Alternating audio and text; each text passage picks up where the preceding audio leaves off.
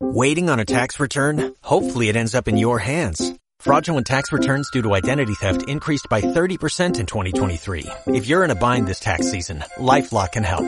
Our U.S.-based restoration specialists are experts dedicated to helping solve your identity theft issues. And all LifeLock plans are backed by the Million Dollar Protection Package. So we'll reimburse you up to the limits of your plan if you lose money due to identity theft.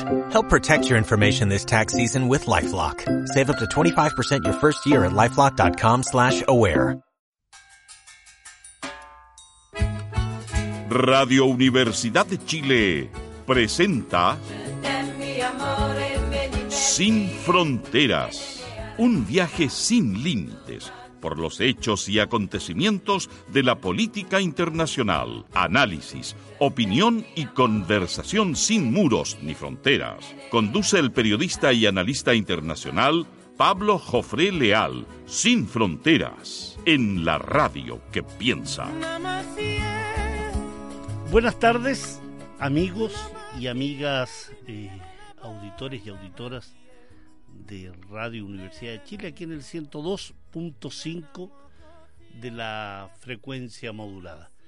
En este viernes calurosísimo, muchísimo, muchísimo calor, junto a nuestro amigo Francisco en los controles, un gran abrazo eh, y un saludo también a todos aquellos que a esta hora están en Plaza Baquedano, Plaza La Dignidad, Plaza La Revolución, Plaza Italia, intersección de Vicuña Maquena con Alameda y Providencia, Puente Pío Nono, cualquiera de, de aquellos lugares que han servido en estas semanas de concentración, de manifestación, de expresión ciudadana, en momentos, en momentos que como país estamos viviendo una situación eh, para algunos histórica, ¿no?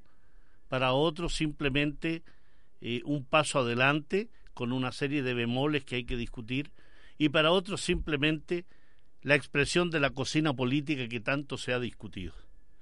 Eh, estamos, creo yo, en un trance, en un trance histórico importante, fundamental, en un trance histórico donde debemos ser capaces de, de distinguir lo importante de lo superfluo lo fundamental de lo nimio, lo que es esencial a lo que es absolutamente accesorio.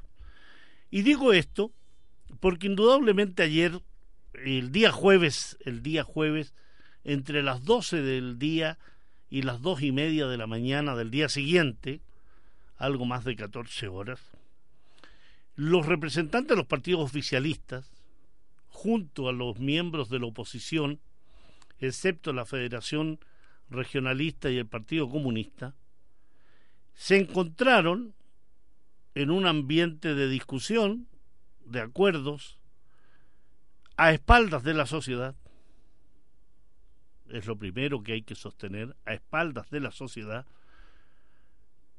es decir, simplemente una discusión entre los miembros del Parlamento, insisto, a excepción de la Federación Regionalista y el Partido Comunista, para tratar de zanjar un tema que es esencial, que es muy importante, que está dentro de las reivindicaciones de esta semana y que tiene que ver con el fin de la constitución de la dictadura cívico-militar, que tiene que ver con el llamado a una asamblea constituyente, que tiene que ver con la necesidad de profundizar y crear una nueva Carta Magna para el país.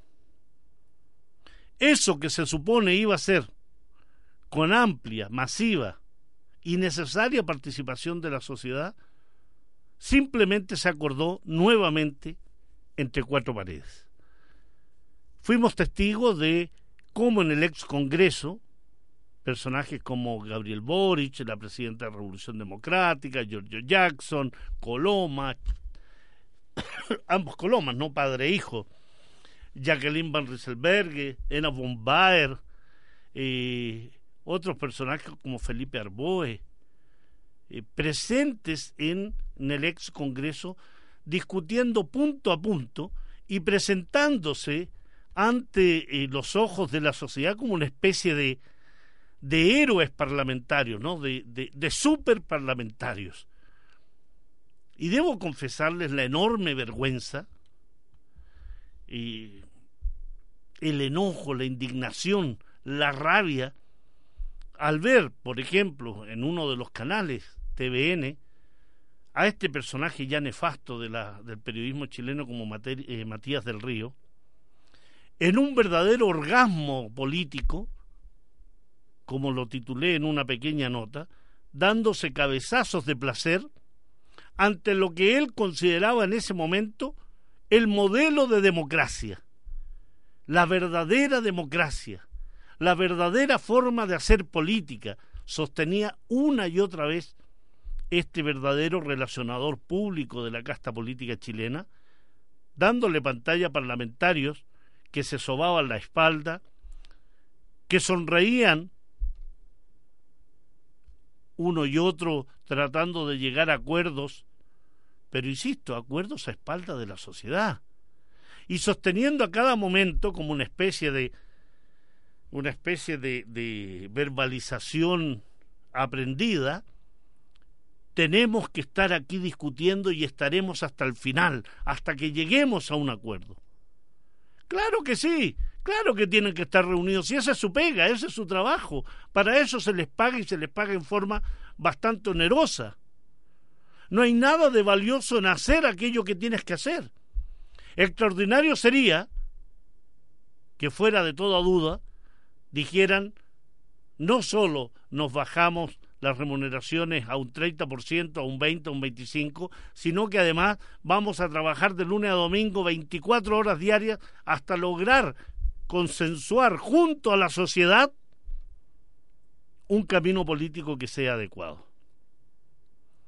Me resultaba patético escuchar y ver cómo se pretende lavar la imagen de estos parlamentarios presentándolos, insisto, como una especie de héroes que llevan horas o que llevaban horas tratando de ponerse de acuerdo.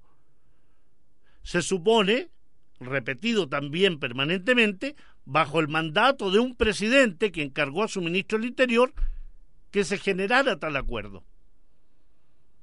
Por tanto, a ojos de la ciudadanía y a ojos de los televidentes, resultaba clarísimo que se estaba presentando esa reunión en el ex Congreso como una obra de Sebastián Piñera, que a través de su ministro interior, Gonzalo Blumen, le encargaba a los parlamentarios, por tanto, al Congreso Nacional, que buscaran una salida a la grave crisis que, que atravesaba Chile.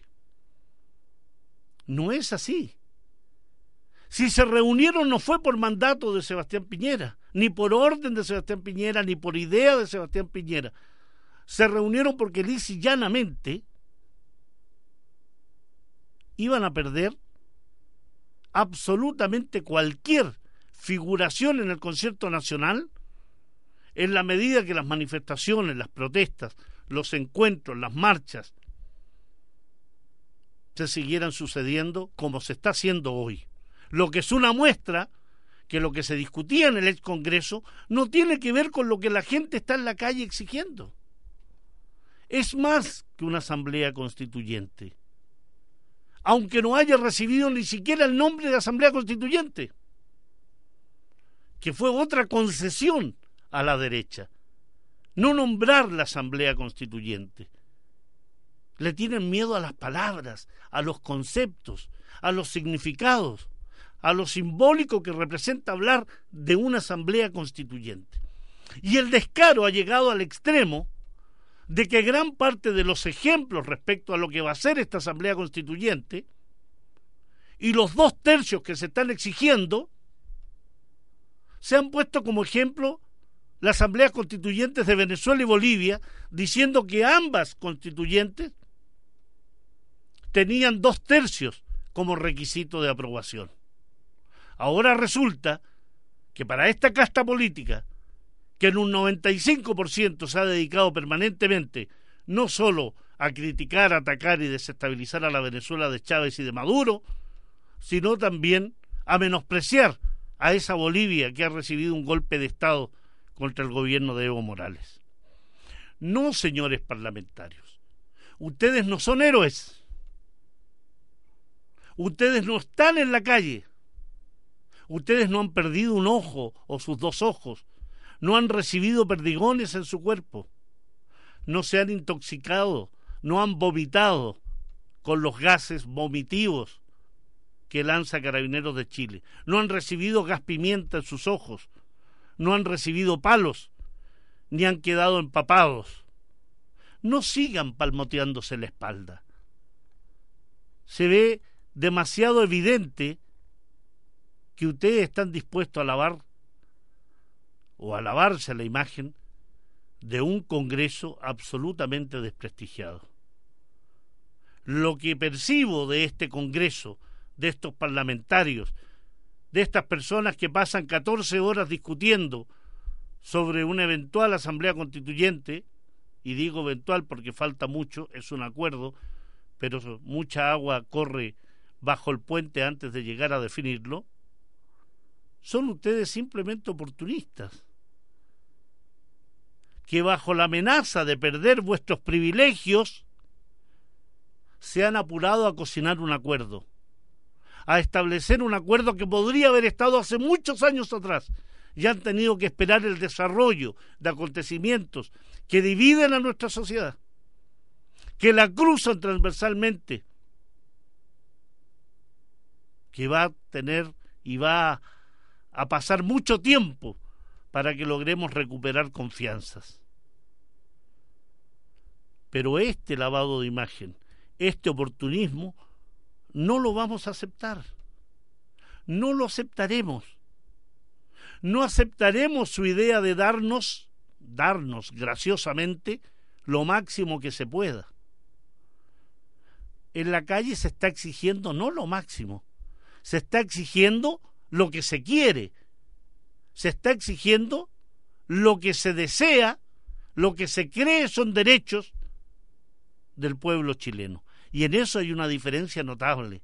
Estas no son eh, daciones graciosas que da un parlamentario como una especie de, de dádiva, o un gobierno que dice, he escuchado al pueblo y vamos a dar 30 mil pesos de aumento en la pensión solidaria. No, este pueblo ya no quiere migajas. Este pueblo ha echado a andar. Y en una marcha de gigantes ha echado a andar. Y no hay quien lo detenga. Y eso es lo que asusta. Eso es lo que aterroriza a la bolsa de comercio, al empresariado, a la casta dominante. Eso es lo que aterroriza a la moneda. Y lo aterroriza de tal manera que presenta como una especie de bendición y de documento súper, hiper histórico el que se haya firmado algo que tendría que haber sido firmado el año 1990, cuando se instala la democracia representativa en Chile. Han pasado 29 años de sometimiento para llegar recién a que los grupos políticos se pongan de acuerdo para enterrar una constitución que no podría haber pasado el año 90. Tenemos un atraso de 29 años.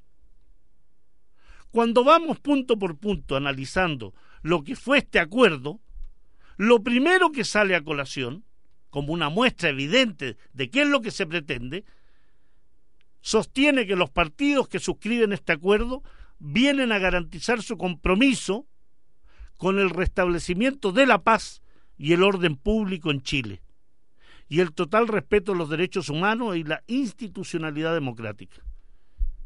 El primer punto del acuerdo habla del restablecimiento del orden.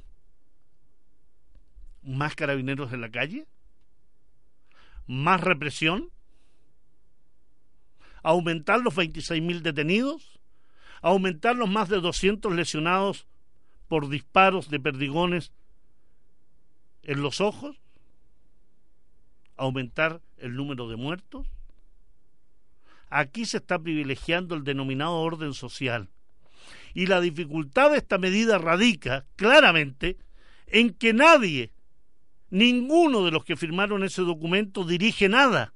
No son protagonistas de este levantamiento social y menos pueden pretender desmovilizar a la gente.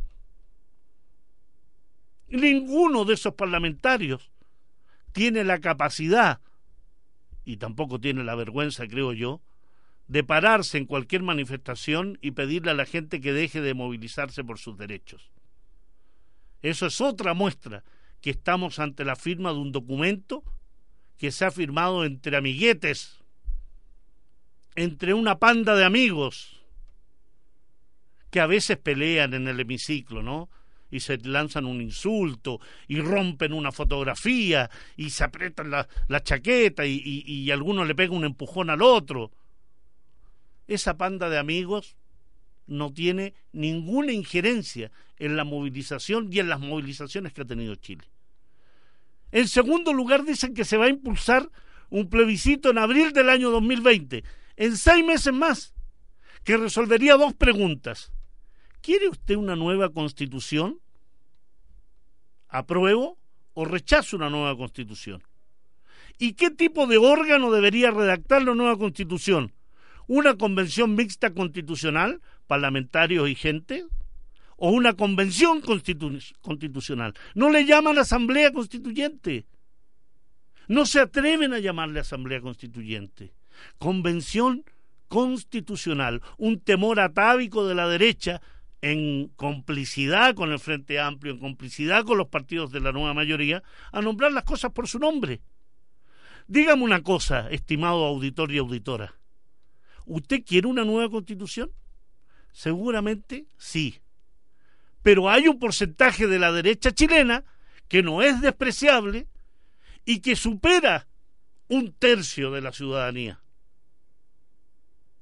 Por tanto, si ese tercio vota que no, que no quiere otra constitución, por tanto hasta ahí llegó la posibilidad de una asamblea constituyente.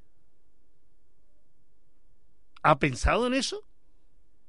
Aquí se está hablando de que fácilmente se alcanzarían los dos tercios requeridos. ¿Estamos seguros de eso? Aquellos partidos como Evópolis, Renovación Nacional y la UDI, que tanto dicen hoy escuchar al pueblo y que en verdad hay que cambiar, ¿creen ustedes que en seis meses más, cuando ya las cosas se supone se calmen, van a estar en la misma posición? van a defender su constitución, la que le permite sus privilegios, la que le permite la riqueza de ISAPRES, del sistema educativo, del sistema educacional, sanitario, de pensiones. Hablan que la Convención Mixta Constitucional será integrada en partes iguales por miembros electos para el efecto y parlamentario. ¿Queremos parlamentarios trabajando por una asamblea constituyente? En el caso de la Convención Constitucional, sus integrantes serán electos íntegramente para estos efectos, sin duda. Esa es la Asamblea Constituyente, esa es la que hay que trabajar. No queremos mitad de ciudadanos y mitad de parlamentarios. Este es un parlamento ya desprestigiado. Y esto se realizaría recién en octubre del año 2020, en un año más conjuntamente con las elecciones regionales y municipales bajo sufragio universal con el mismo sistema electoral que rige para los diputados. ¿Va a ser con voto voluntario o voto obligatorio? Otra pregunta que surge al respecto. se constituiría un órgano constituyente que en definitiva sea elegido y que tendría por único objeto redactar la constitución y que se disolvería una vez cumplida la tarea como en todas las asambleas constituyentes. El órgano constituyente, ojo con esto que es lo que estaba mencionando, deberá aprobar normas y reglamentos de votación de las mismas por un quórum de dos tercios de sus miembros. Como es sufragio universal, indudablemente la derecha se va a jugar porque sus miembros tengan preponderancia al interior de ese órgano. Nada garantiza dos tercios para aprobar la nueva constitución, las normas y reglamentos que emanen de ahí. Después, este acuerdo habla de que la nueva constitución regirá en el momento de su promulgación y publicación. Es decir, ya se da por hecho que va a haber una nueva constitución, pero hay pasos previos para llegar a esa nueva constitución. ¿O ustedes creen que el viejo régimen, aquel que se niega a morir, va a permitir que esa muerte le sea impuesta? La única manera que se ha logrado que esa derecha recalcitrante, que esa casta política absolutamente anquilosada, enquistada en el Parlamento, logre moverse ha sido con las manifestaciones, con la gente en las calles.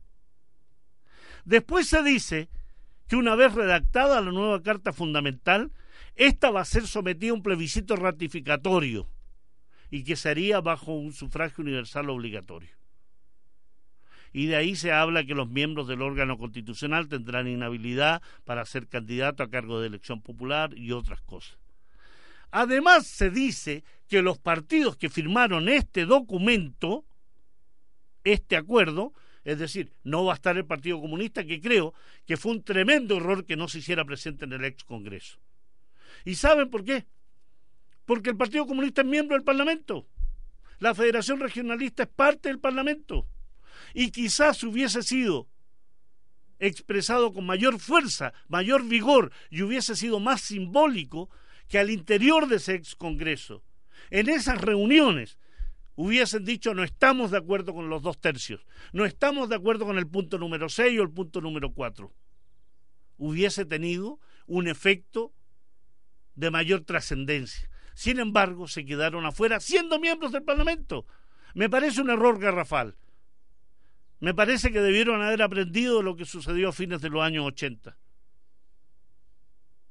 Es una crítica fraterna, es una crítica que le hago a este partido y a la Federación Regionalista que al interior de este ex Congreso y de esta discusión podrían haber dado a conocer todos sus resquemores, todas sus críticas, y hubiese tenido mayor relevancia, mayor amplitud comunicacional que ahora que aparecen como dos partidos que no quisieron participar de un acuerdo histórico, monumental y, y, súper, hiper eh, fenomenal. Se habla de que el plazo de funcionamiento del órgano constituyente va a ser de nueve meses y que ese y los partidos que participaron del acuerdo van a designar una comisión técnica que se abocará a la determinación de aspectos indispensables para materializar lo que se va a discutir. Es decir, lo que se va a discutir va a ser elaborado por una comisión técnica del Parlamento también. Hasta ahora ninguna participación de la sociedad, ninguna participación de las masas que han estado en las calles. Simplemente se habla de que puede ser una comisión mixta constitucional o una convención constitucional, que sería la verdadera asamblea constituyente. Y finalmente, dentro de los 12 puntos,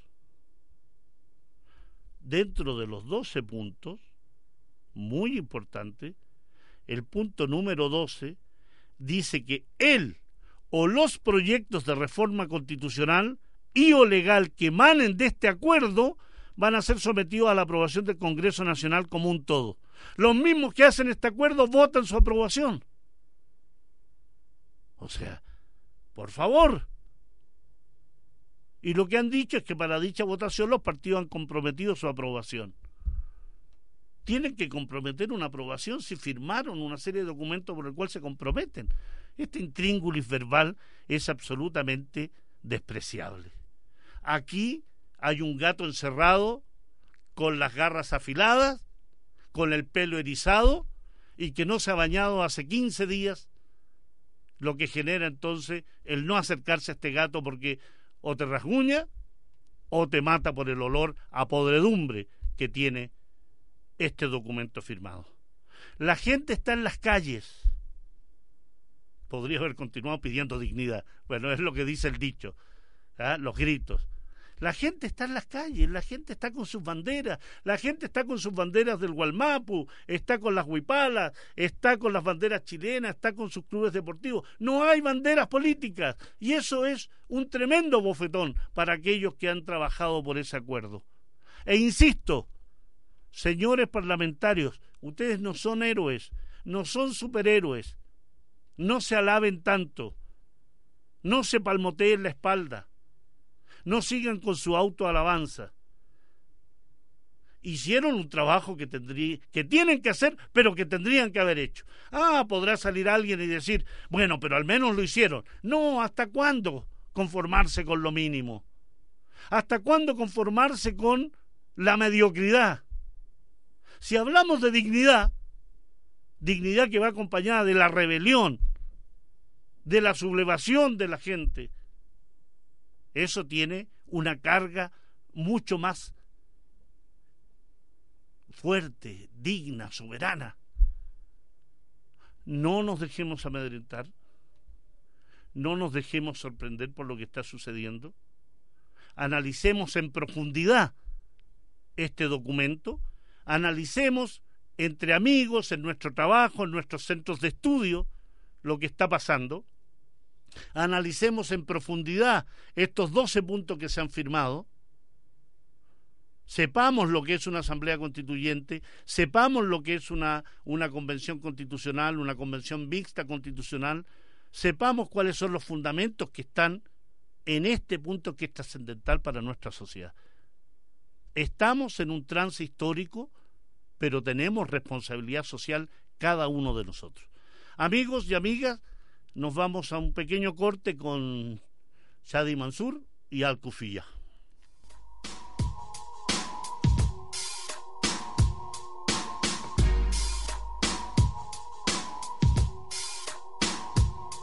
صباح الخير يا ولاد عمومنا فضلوا شرفونا شو بتحب مضيفكم دم عربي ولا دموع من عيوننا بعتقد هيك تأملوا نستقبل من هيك تعقدوا لما تدركموا على غلطة من لبسنا الكوفي البيضة والسودا صاروا كلاب الزمان يلبسوها كموضة. مهما تفننوا فيها مهما غيروا بلونها كوفية عربية بتضل عربية. حطتنا بدنا إياه ثقافتنا بدنا إياه كرامتنا بدنا إياه كل شي إلنا بدنا إياه. ما رح نسكت لن نسمح لن ليه؟ ليه؟ ليه بقلن يسرقوا شغلة مش إلهن ما خصن فيه. هلدونا بلتبس لبس هالأرض بكفيهن طمعانين. عالقدس قدس. اعرفوا كيف كونوا بشر. إحنا وغصب عن ابوهم هي حطتنا من هيك لبسنا الكوفي. لأننا وطنية الكوفي كوفي عربي. من هيك لبسنا الكوفي. هويتنا الأساسية. الكوفي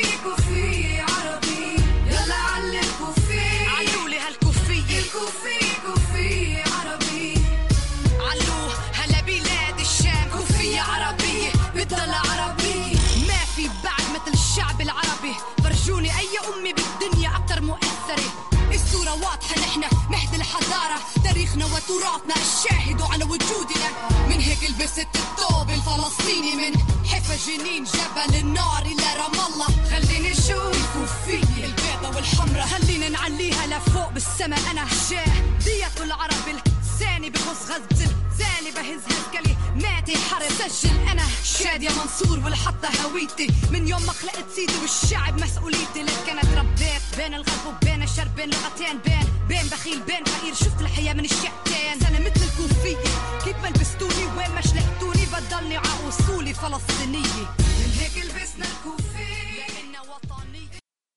Sin fronteras. Un viaje sin límites por los hechos y acontecimientos de la política internacional. Estamos de vuelta con nuestro programa Sin Fronteras aquí en Radio Universidad de Chile en el 102.5. Eh, aquellos amigos y amigas que están eh, en este momento conectados en, en streaming, viendo esta transmisión, un gran saludo a cada uno de ustedes y les tengo una, una gran sorpresa y un gran orgullo para mí. Quiero dedicar unos minutos precisamente a esto porque tiene que ver con el tema que, que quiero ahora trabajar.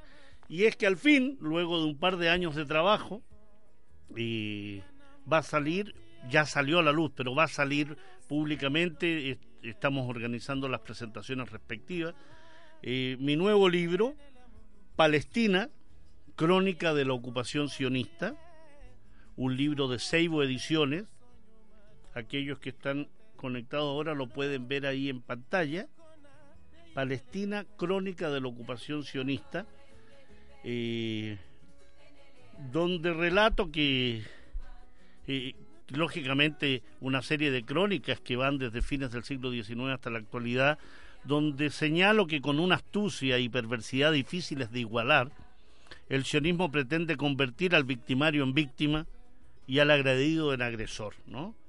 Eh, Menciono que sionismo, mesianismo, imperialismo son las ideologías criminales que cercan al Medio Oriente. Quiero agradecer el, el, prólogo efectuado por, por mi amigo Daniel Jadwe, a quien agradezco haya, haya tenido el tiempo y, y la estima de haber escrito el prólogo de este libro, que va a salir a la venta ya a partir de la próxima semana en todas las librerías y estaremos en la furia del libro, estaremos en todas las ferias que puedan albergar eh, este libro y aquellas conferencias que estén interesados se puedan dar. Es un libro dividido en cuatro partes y cada una de ellas con, con referencias específicas a la historia eh, de esta ocupación y de este colonialismo que, que sufre eh, Palestina, donde los procesos de colonización y neocolonización eh, poseen elementos estructurales que se repiten con una regularidad digna de cualquier experimento científico, ¿no? por lo que no debe sorprendernos que los protagonistas de la construcción de estados nacionales en tierras distintas a las de su origen hayan debido recurrir siempre y en todo lugar a la negación de la existencia de las primeras naciones de aquellos territorios, mediante el genocidio, la limpieza étnica, primero, y luego mediante la construcción de un relato cuya única misión es blanquear dicho proceso. Esto es parte del prólogo de este libro, donde indudablemente, indudablemente, estimados amigos y amigas, hay también un glosario para entender conceptos como al-Nakba, al-Naksa, que es la NP, que es al-Quds, que son los askenazis, que es Biluin, que fue la conferencia de Madrid, que es la conferencia de, de, Oslo, la declaración Balfour.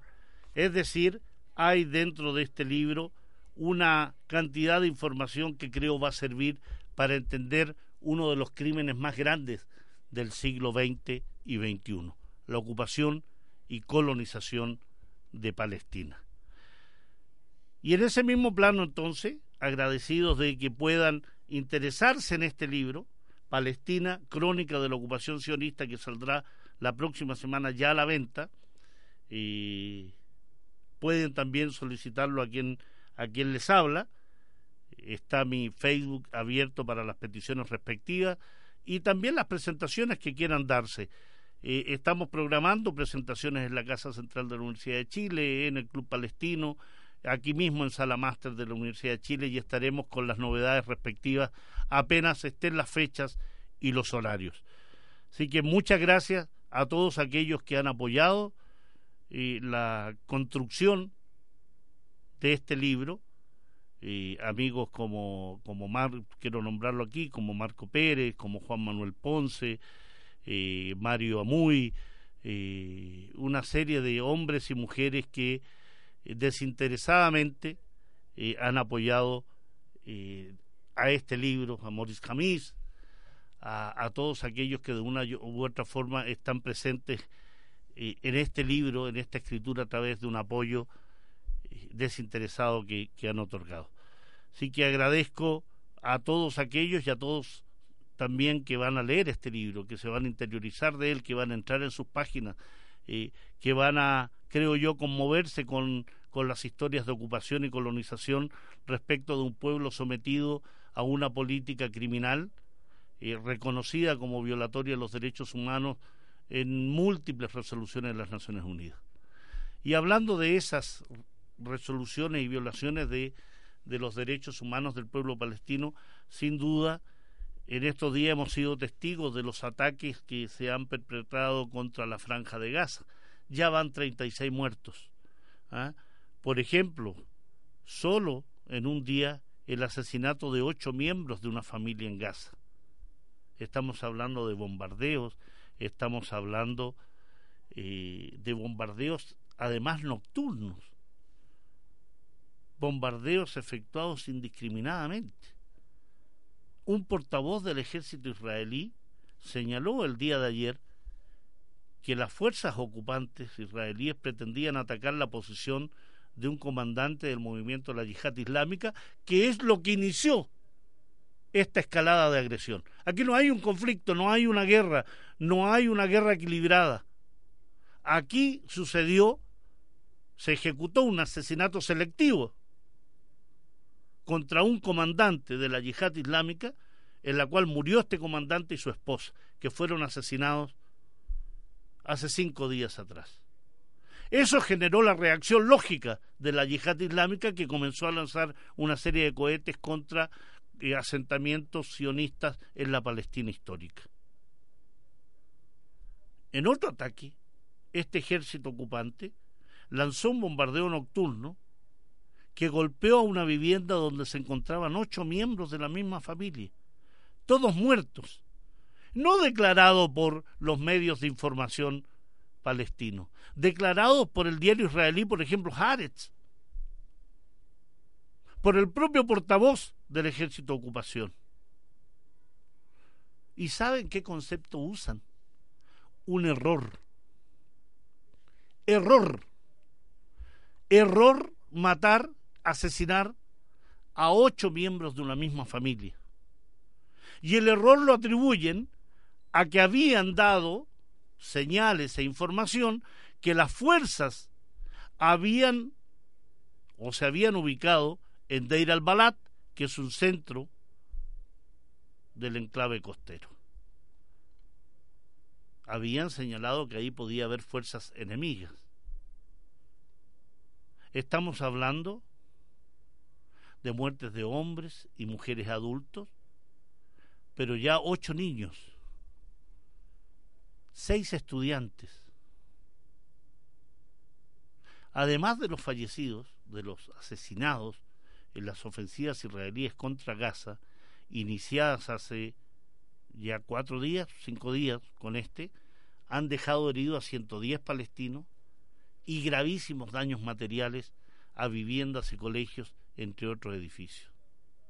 Recordemos que esto se inició cuando las fuerzas ocupantes realizaron un ataque y acabaron con la vida de Bajar Butalata, un comandante de alto rango de la yihad islámica palestina en Gaza. ¿Qué pretenden? ¿Qué es lo que pretenden conseguir con estos asesinatos permanentes contra la población palestina?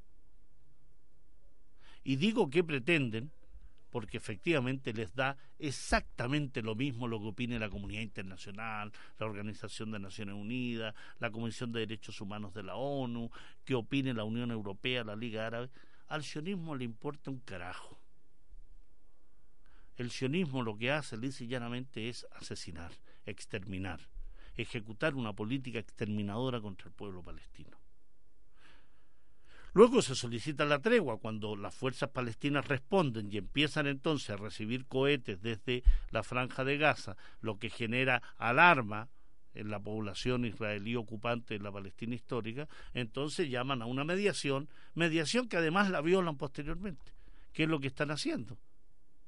Porque Egipto, que es el que se había comprometido a establecer una tregua y a llevar las conversaciones, que nunca son directas, siempre son a través de Egipto, y simplemente se desarrolla una nueva situación de inestabilidad donde los perjudicados, los asesinados, los sometidos, eh, a quienes se les destruye su infraestructura básica, son precisamente el pueblo palestino.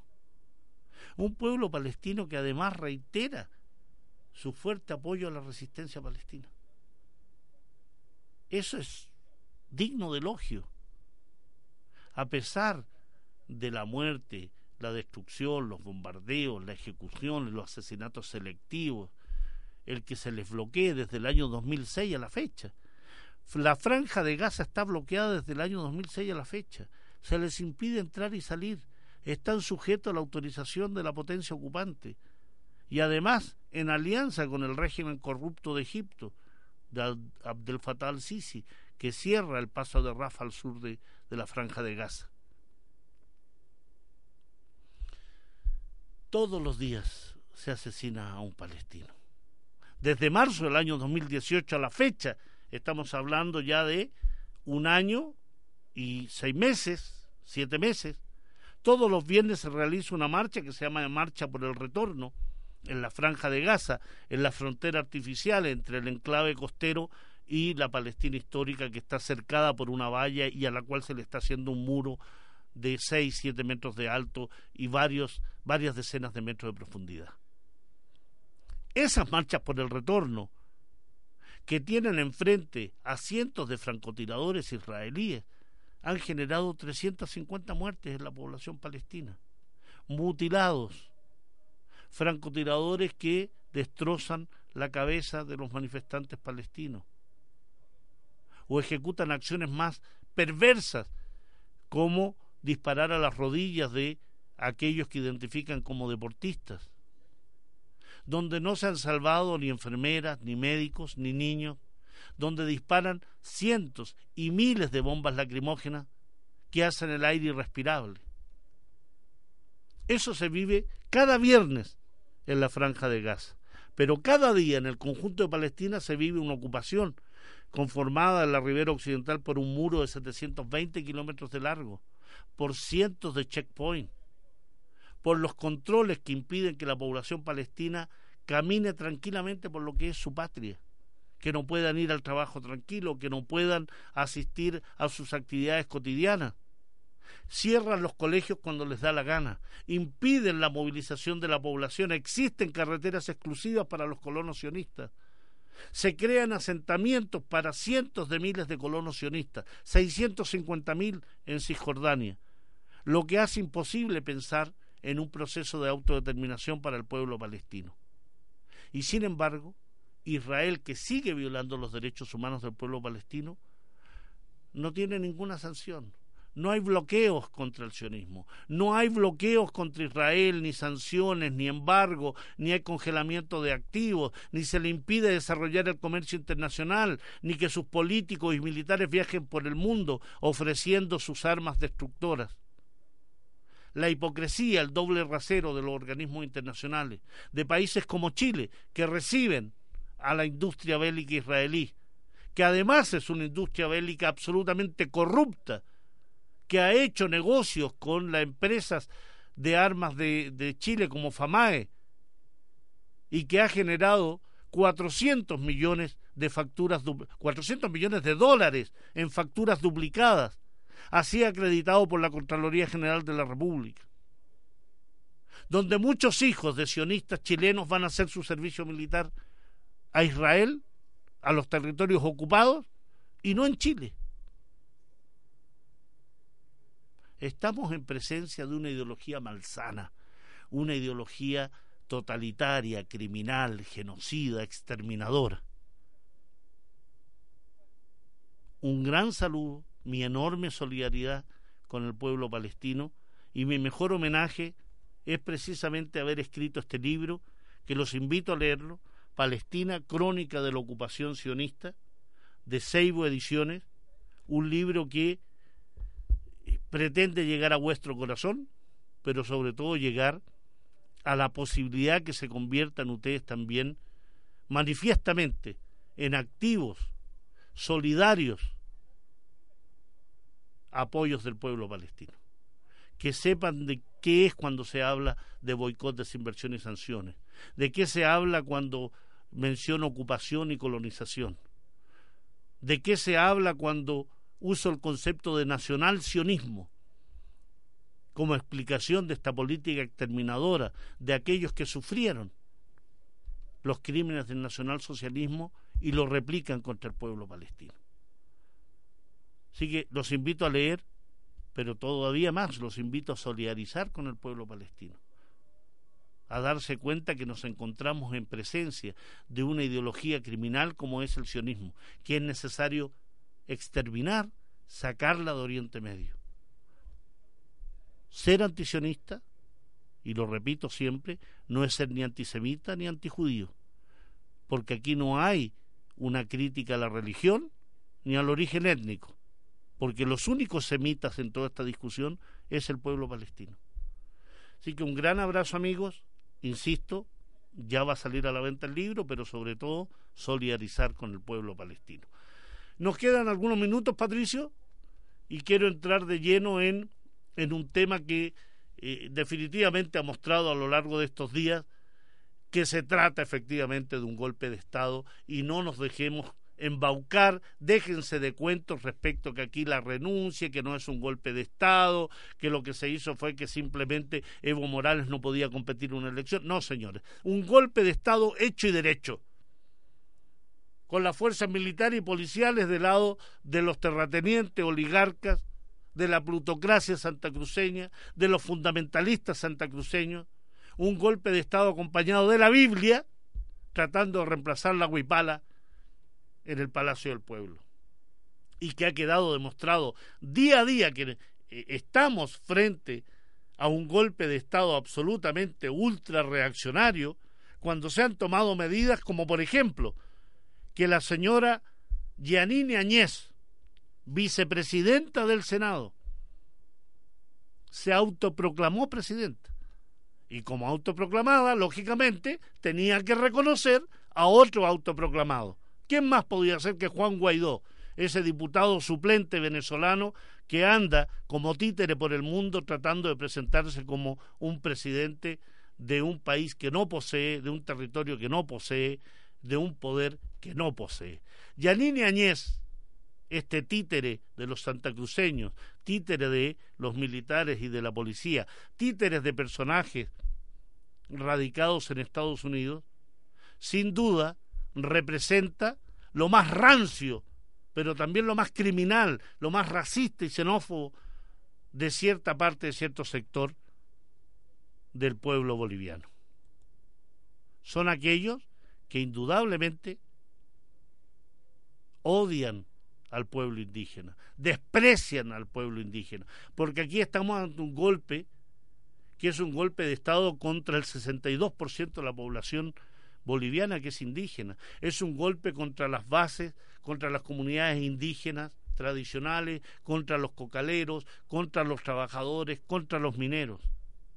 Se trata de revertir estos 13 años de indudables avances políticos, económicos y sociales que ha tenido el MAS con Evo Morales y con Álvaro García Linera y toda su, su plan ejecutiva en 13 años de gobierno exitoso para Bolivia, con indicadores de desarrollo humano que han superado los niveles de pobreza, que han enriquecido al país, que han nacionalizado el litio, el gas, que han situado a Bolivia en un plano regional de estatura, de alcance internacional, de prestigio internacional, donde le levantó la dignidad y la estima al pueblo indígena, a esas mujeres de pollera, a esos hombres y mujeres que con la huipala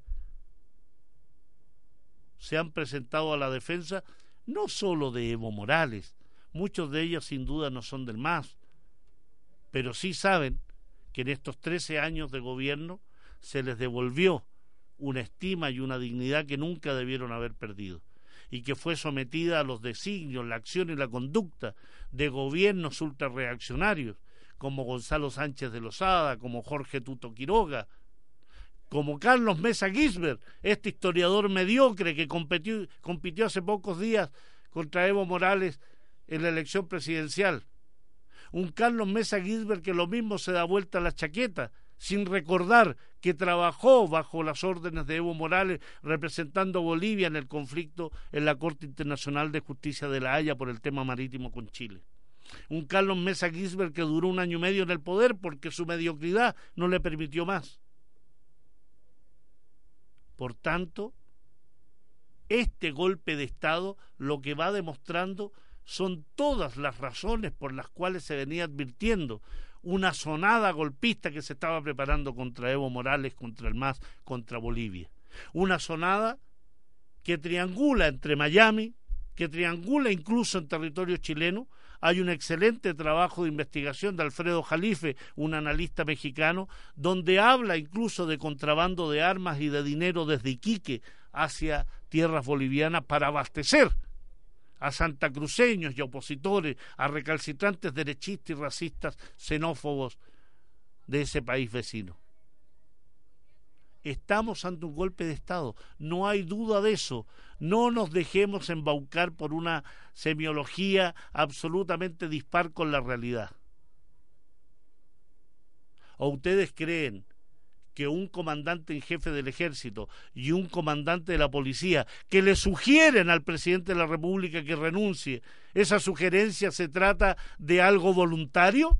¿Evo Morales tenía otra alternativa? Y lo dijo con claridad y con valentía. Quiero evitar un baño de sangre, pero se equivocó Evo Morales en eso, porque no lo pudo evitar, porque este racismo, esta xenofobia, esta clase ultrarreaccionaria santacruceña con los oligarcas paseños, lo que pretenden precisamente es, ahogar a la población indígena, a los trabajadores, a los mineros, a la clase trabajadora boliviana en un baño de sangre. Solidaridad con Bolivia, solidaridad con Evo Morales, mi admiración a un gobierno que en 13 años le cambió la cara a nuestro vecino, a diferencia de estos 26 años en Chile, que a los únicos que les cambió la cara fue sin duda a los que se han enriquecido, a los que han, le han puesto ruedas a Chile para llevárselo a la casa, con sus negocios en pensiones, en educación, en salud. Mucho que aprender, mucho que aprender de lo que hizo Evo Morales, Álvaro García Linera y toda la gente que lo acompañó en estos 13 años. Un gran saludo al pueblo boliviano, solidaridad en estos momentos duros ante un golpe de Estado absolutamente reaccionario. Amigos y amigas, un gran saludo para ustedes también. Recuerden, la gente está en las calles, Palestina está viva, Palestina resiste y un gran saludo al pueblo boliviano. Hasta la próxima semana. Radio Universidad de Chile presentó Sin Fronteras, un viaje sin límites por los hechos y acontecimientos de la política internacional, análisis, opinión y conversación sin muros ni fronteras. Conduce el periodista y analista internacional Pablo Jofré Leal, sin fronteras, en la radio que piensa.